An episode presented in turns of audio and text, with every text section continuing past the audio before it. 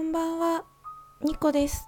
ニコのニコニコラジオ第178回目録音中です。私のパソコンは今2019年6月22日23時6分を指しております。土曜日の夜、皆様いかがお過ごしでしょうか？このニコラジは私、情緒不安定系トーカーのニコが日々ズレズレなるままに思ったことを12分間つぶやく独り言番組でございます。というわけで今日ももしよろしければ最後までお付き合いいただけたら大変嬉しく思います。今日私所用があってお出かけしてたんですけれどもうすごく暑くてびっくりしました。夏？夏なのって思いましたね。皆さんの地域はいかがですか？今日は前回お話しした、えーと、切ない曲は私にとって応援曲応援歌という、えーと、テーマをメイントークとして持っていきたいと思いますがその前にちょっとした小話を、えーと、先ほども言ったように私今日休みで、まあ、所用でいろいろお出かけしてたんですけれど新しいサンダルを買いました。なんか夏ってミュールとかサンダルとか履きたいですよね。でそこでまあお店に入っていろいろサンダルを試し履きさせてもらってたんですけれどいくつぐらいだろう？60代だと思うんですけれどぐらいの女性があのそのフラット靴屋さんに入ってきてでまずですねとてもその方が美しかったんですよ。で美しいっ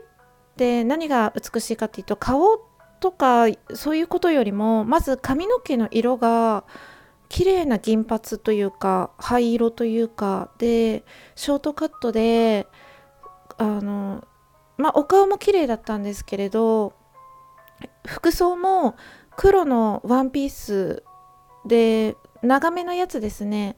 うんくるくるぶしよりちょっと上ぐらいまである丈の長さのワンピースを着れ、うん、着ていてであの靴はあのペタンコのパンプスを履いていらっしゃったんですけれどすごくおしゃれであの綺麗だなこの人って思ったんですよ。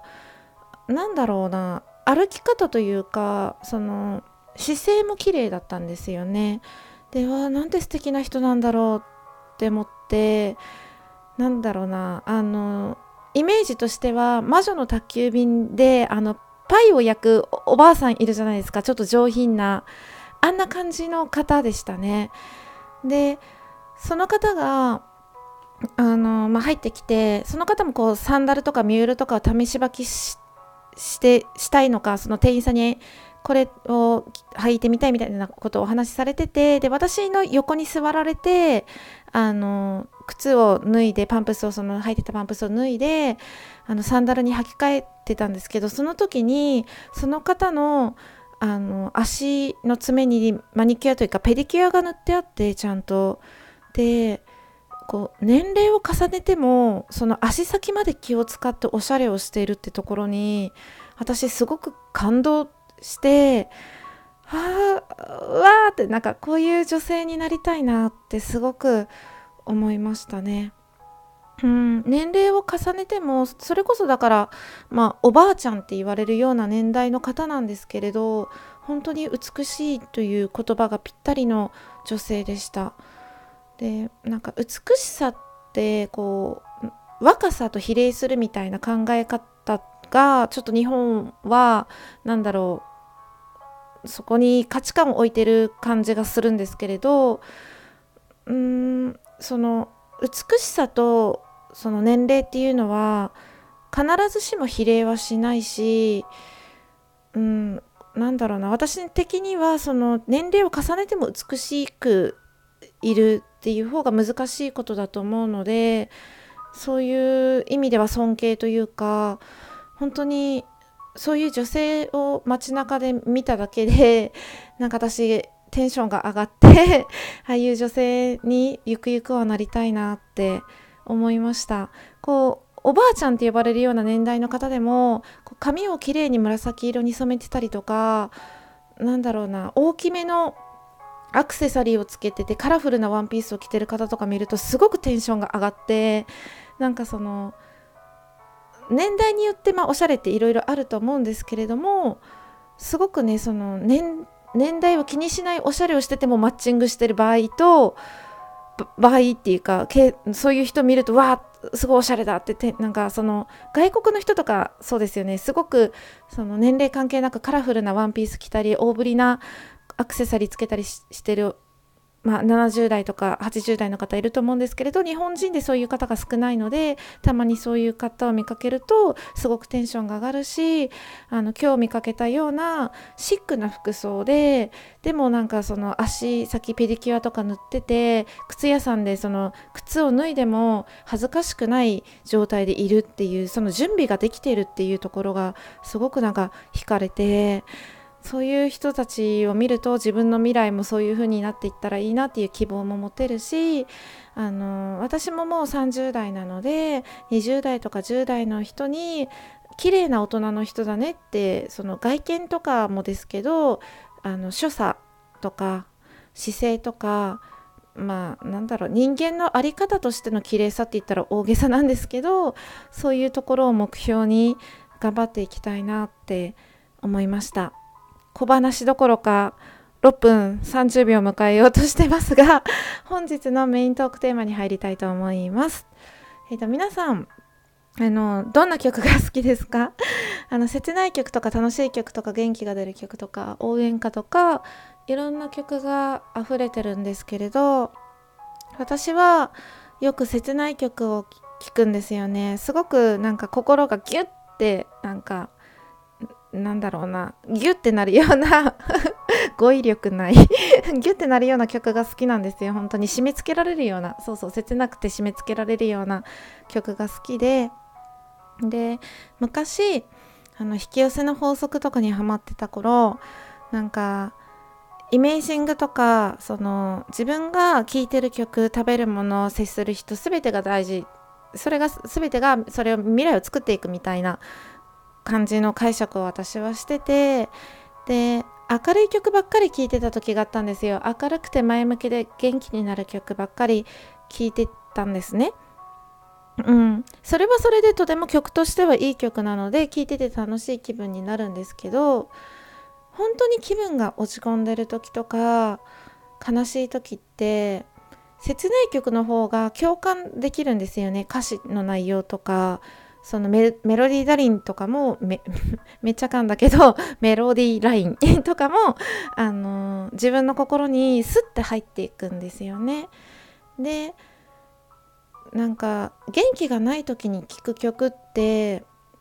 切ない曲なんですよ私は。元気がない時に明るくて楽しくて前向きな曲を聴いても全然私の場合は元気にならないんですね。で辛い時とか悲しい時に辛くて悲しい曲を聴いたり切ない曲を聴くと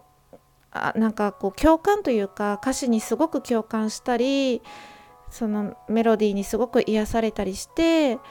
そういう曲を聴いて自分の気持ちに何だろうな曲がリンクしてて寄り添ってもらってるような気持ちになるんですよね。でだんだんとその元気になっていくんです。その心が癒されて。やっぱり女性ってなんか共感されることでなんだろう気持ちがすっきりしたりするところが大きいと思うのでそういう効果があるのかなと思うんですけどいつも私はその切ない曲に辛い時悲しい時助けられててでこれから先もあの辛いことや悲しいことがあっても切ない曲や悲しい曲が私の気持ちに寄り添ってくれるから何があっても大丈夫だって思えたんですね。うん、で何が結局言いたいかっていうと なんかその引き寄せの法則とかにはまってた時になんかそうやって自分は本自分の本心は本当は切ない曲を聴くことで共感して共感されされるというか自分の心とリンクして共感心共感してなんか元気になるのにそういうのを封じ込めて無理やり明るく元気な曲を聴いててなんだろうなその自分ってものがなかったなと思います。こうすればうまくいくっていう何かの本や何かの情報の知識を鵜呑みにして自分の本心に目を背けて明るい曲ばっかり元気な曲ばっかり聴いててでもそれは全然自分の今の心境と合ってないから余計なんだろうな辛くなったりするのにそこに目を背けていた自分がいて。うん。でなんかダメだったなって。ダメっていうか、うん、自分が何を求めていて自分はどういうことで元気になるのかっていうのが分かっていなかったなって思うしなんか悲しい曲とか切ない曲ばっかり聴いてるとそれがなんか潜在意識に埋め込まれてそういう未来暗い未来しかなんか来ないよみたいな風に思ってた自分バカだったなって 思いますね。今は自分の好きななんか切ない曲とか悲しい曲とかをたくさん聞けてそれが普通に幸せっていうかなんかなんとかの法則とかなんとかなんとかみたいなその自己啓発でも何でもいいんですけどそういうなんか一つの言葉に惑わされてて自分がなかった頃よりは今自分が意識的に選択している全てを聴く曲とかも食べるものとかもそっちの方がずっと幸せだなって思います。うんなんかそういう自分過去の自分を振り返る振り返るというか、うん、今はたくさんね何のなんだろう弊害もなくというか切ない曲とか自分が好きな曲を聴けて幸せです。うん、いつも私の心に寄り添ってくれるようなその切ない曲たちに助けられていますね。はい。ということで、なんとかよかった。まとまらないかと思ったんですけど、まとまりました。最後までお付き合いいただいてありがとうございました。明日も皆様にとって幸せいっぱいの一日でありますように。おやすみなさい。ニコでした。